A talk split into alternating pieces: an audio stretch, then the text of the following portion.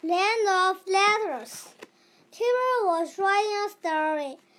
Will you check the spell for me? Spelling for me, he asked Biff. There is no letter G in orange, said Biff said. You spell orange with a G and an E. Add the N, added Chip. The magic key began to glow. It was time for an adventure. I want to read, write my story, said Kipper.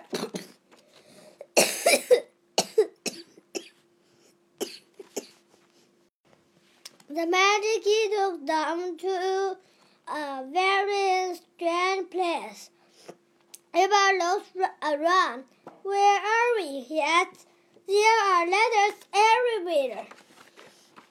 There are letters on the ground and letters in the air. it's a book of letters, said Biff. Some, some letters were floating high in the sky. With the flash, the drums gathered men were glowed.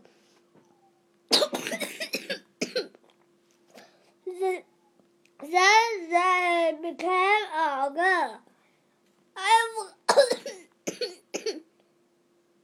I've got an idea, said Chip. I've got an idea, said Chip. Quickly, she put some letters on the ground. She used spell to spell a word. What? Bell spell the word snake. Snack. There wa- was another finish of and the letters on the ground became became a snake. Biff picked up the letter C and pulled a bit off the corner. Yummy, she said. Try some of this. It's cake. A letter E fell down from the key and joined the letters on the ground. I it made a new word. The word was snake. There was a flash of light. The, then the lettuce became a snake, a big snake. You gave the children a hungry glance. glance. Run, said Shorty Kipper. The children started to run away. The horn snake flew them with a hiss. The end.